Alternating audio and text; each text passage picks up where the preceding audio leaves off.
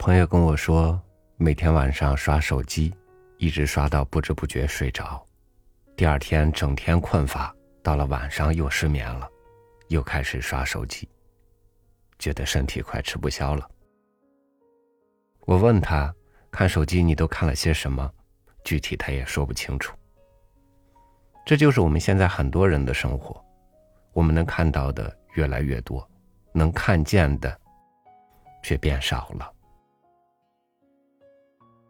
与您分享钱钟书的文章，许多景象是要闭上眼才能看见的。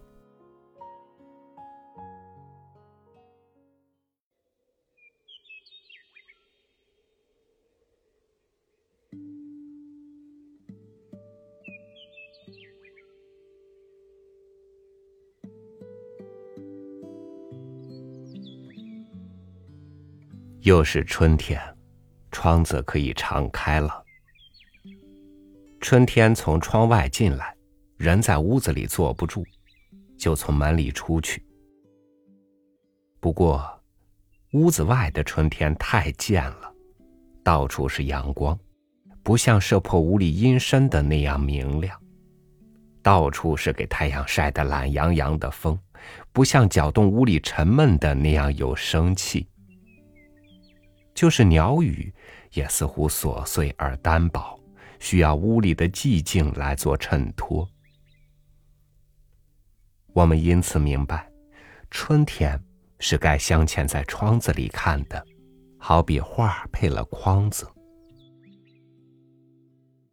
同时，我们悟到，门和窗有不同的意义。当然，门是造了让人进出的，但是。窗子有时也可以作为进出口用，譬如小偷或小说里私约的情人就喜欢爬窗子。所以，窗子和门的根本分别，绝不仅是有没有人进来出去。若据赏春仪式来看，我们不妨这样说：有了门，我们可以出去；有了窗，我们可以不必出去。窗子打通了大自然和人的隔膜，把风和太阳都引进来，使屋子里也关着一部分春天，让我们安坐了享受，无需再到外面去找。古代诗人像陶渊明，对于窗子的这种精神颇有会心。《归去来辞》有两句道：“倚南窗以寄傲。”身容兮之易安，不等于说只要有窗可以远眺，就是小屋子也住得吗？他又说：“夏月虚闲，高卧北窗之下，清风飒至，自谓西皇上人。”意思是，只要窗子透风。小屋子也成极乐世界。他虽然是柴桑人，就近有庐山，也用不着上去避暑。所以，门许我们追求，表示欲望；窗子许我们占领，表示享受。这个分别，不但是住在屋里的人的看法，有时也适用于屋外的来人。一个外来者打门请进，有所要求，有所询问，他至多是个客人，一切要等主人来决定。反过来说，一个钻窗子进来的人，不管是偷东西还是偷情，早已决心来替你做个暂时的主人，顾不到你的欢迎和拒绝了。缪塞在《少女做的是什么梦》那首诗句里有句妙语：“略为父亲开了门，请进了物质上的丈夫，但是理想的爱人总是从窗子进出的。”换句话说，从前门进来的只是形式上的女婿，虽然经丈人看中，还待博取小姐自己的欢心。要是从后窗进来的，才是女郎们把灵魂肉体完全交托的真正情人。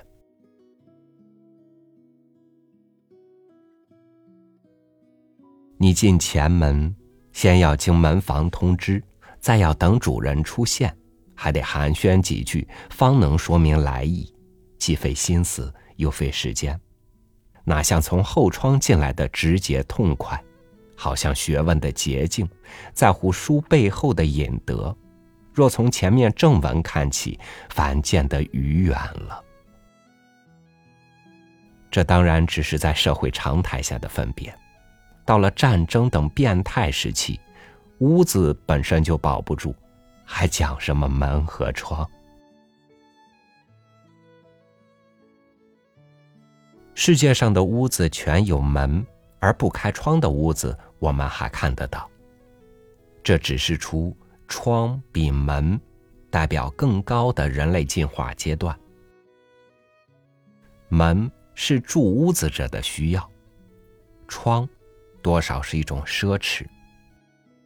屋子的本意只像鸟科兽窟，准备人回来过夜的，把门关上算是保护。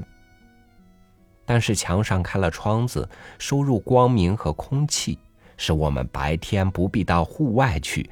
关了门也可以生活。屋子在人生里因此增添了意义，不只是避风雨过夜的地方，并且有了陈设，挂着书画，是我们从早到晚思想、工作、娱乐、演出人生悲喜剧的场子。门是人的进出口，窗。可以说是天的进出口。屋子本是人造了，为躲避自然的邪害，而像四朵墙，一个屋顶里，窗引诱了一角天进来，驯服了它，给人利用，好比我们笼络野马，变为家畜一样。从此，我们在屋子里就能和自然接触。不必去找光明换空气，光明和空气会来找到我们。所以，人对于自然的胜利，窗也是一个。不过，这种胜利有如女人对于男子的胜利，表面上看来好像是让步。人开了窗，让风和日光进来占领。谁知道来占领这个地方的，就给这个地方占领去了。我们刚说门是需要，需要是不由人做的主的。譬如饿了就要吃，渴了就得喝，所以有人敲门，你总得去开。也许是易卜生所说。比你下一代的青年想冲进来，也许像昆德西论谋杀后闻打门声所说，光天化日的世界想攻进黑暗罪恶的世界。也许是浪子回家，也许是有人借债，更许是讨债。你愈不知道，怕去开；你愈想知道究竟，愈要去开。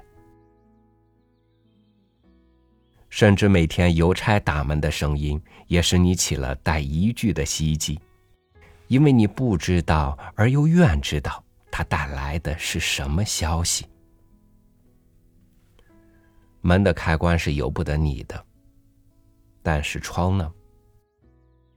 你清早起来，只要把窗幕拉过一边，你就知道窗外有什么东西在招呼着你，是雪，是雾。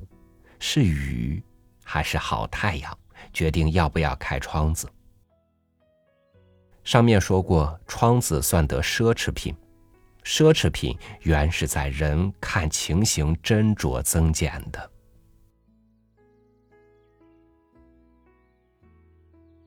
我常想，窗可以算房屋的眼睛。刘熙说：“窗，聪也。”于内窥外，为聪明也。正和凯罗挽歌起句所谓“双瞳如小窗，佳境收粒粒”同样的，只说着一半。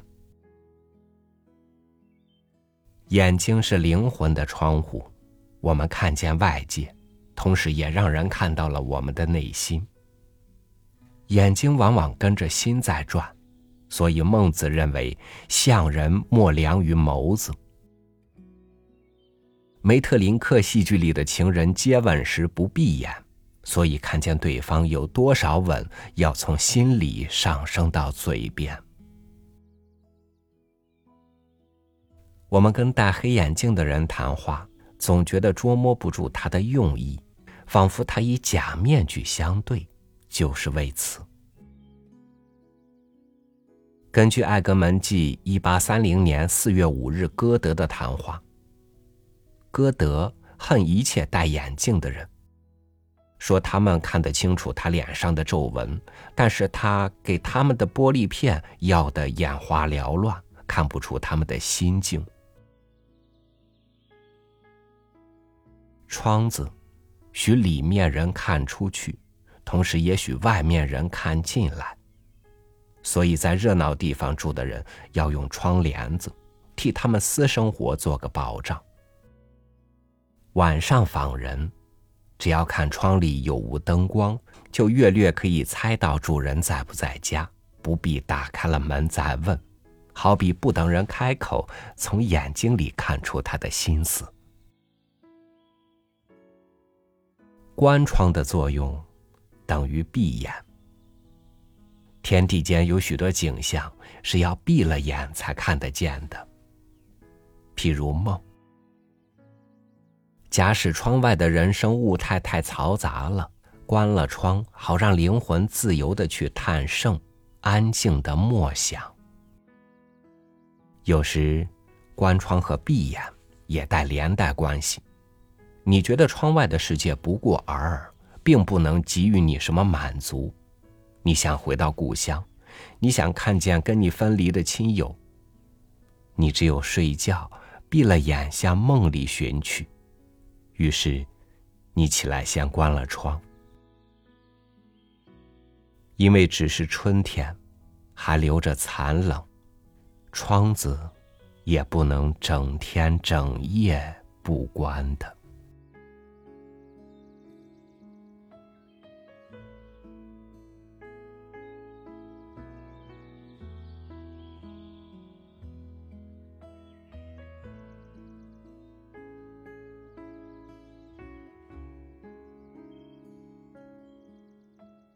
在自我的生活以外，我们读书、交流、听故事，总让屋外的阳光和风通过人体的窗户进入到心灵和思想。但我们不是任由什么都能够进入的，比如有些恶意和寒冷。感谢您收听我的分享，欢迎您关注微信公众号“三六五读书”，收听更多经典文章。我是超宇，祝您晚安，明天见。